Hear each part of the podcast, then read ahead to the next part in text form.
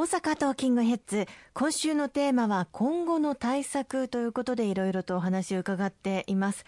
やはり刻々と変わる事態への変化への対応策、必要になってきますよねそうですね私たちが日頃、まあ、行政手続きとしてさまざましなければいけないことについても、今、こういう大変大きな、まあ、事態の中ですので、柔軟な対応を行政機関に求めております。うん、例えば、ちょうど3月はあの確定申告の時期でしたけれども、この確定申告の時期に税務署に大勢の人が集まるといったことであれば、大勢の人が集まるといったことで感染が拡大してしまうということを懸念したこと、またあの各事業所も本当にこの急激な経済悪化によって、確定申告の、まあ、作業がなかなか十分にできないという方、まあ、今 e-tax でネットでやられる方も多いんですが、はい、こうした税務署に行ってやられる方もまだまだ多いということで、うん、この確定申告の期限も延ばさせていただいて申告所得税の支払いあるいは個人事業者の消費税の支払い等については4月の16日まで延長させていただいております。さらにはあの事業主の方々にとって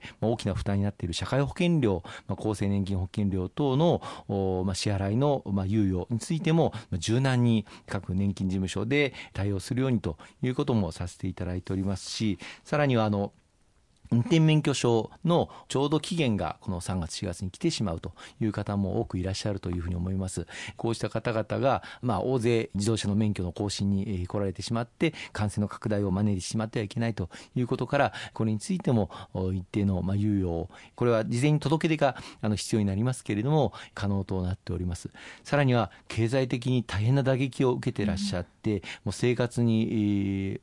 大変な困難な状況を抱えていらっしゃる方々に対しては、電気料金、あるいはガス料金の支払いにつきましても、支払い期日を猶予していく、あるいは仮に今料金の支払いの延滞が発生したとしても、まあ、電気やガスの供給を直ちに停止するようなことがないようにということを、電力事業者、あるいはガス事業者に対して政府から求めていたりとか、さまざ、まなこの状況の急場をしのいでいくための柔軟な措置ということをいろんな事業者に働きかけをしているところなんですね。うん本当にいろんな支援策があるんですね。はい、あの様々な支援策を取っておりますが、これやはり国民の皆様に知っていただくということが非常に重要になってまいります。うん、あのフリーランスの方々、中小企業、小規模事業者の方々に対しても手厚い実質無利子無担保の融資特別貸付、あるいは金融機関から借りられる場合のセーフティーネット保証100%保証がつくといった極めて金融機関から融資を受けやすい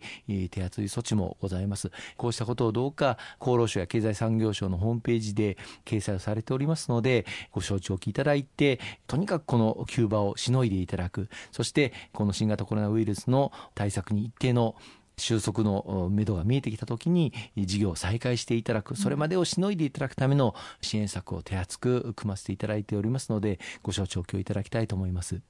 本当に今の状況を考えると1週間先にどうなっているかわからないということもありますので、まあ、そういったことに柔軟に対応していくということが政府には求められているということなんですね。そうですねあの何度も繰り返しになりますけれども今政府として緊急対応策第3弾この取りまとめに向けて全力で準備をさせていただいておりますちょっとこの収録時点では正確なことは言えないんですけれどもかつてない前例にとらわれない大型の経済パッケージを示すことが必要だというふうに考ええておりまして地域の皆様から頂いているさまざまなご要望ご意見を踏まえた内容にしていけるよう政府与党を挙げて取り組んでいきたいと思います。もちろん番組でも今後の状況の変化に柔軟に対応しながら皆さんにとって有益な情報をお届けできたらいいかなというふうに思っていますよね。そうですね。あの第3弾のこの緊急支援パッケージ取りまとめられましたらまた番組を通じてご報告をさせていただきたいと思いますし皆様に活用いただけるように皆様のお手元に届くように我々全力を尽くして周知徹底も図っていきたいと思います。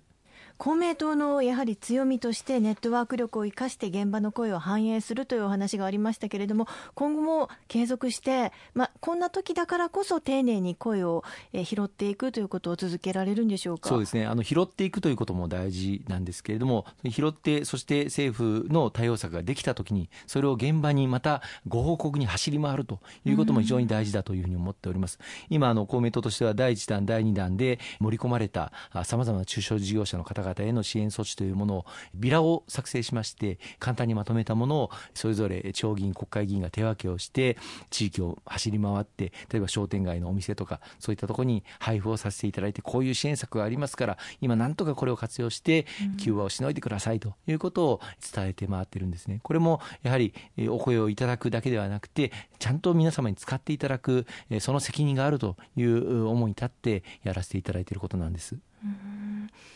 ということはあ自分たちの声がまさに届いていろんな変化もあるんだなというのを肌で感じることができますよね。そうですねそう思っていただけるようにさらに全力を尽くしていきたいですね。ありがとうございます。今週もいろいろとお話をいただきましてありがとうございました。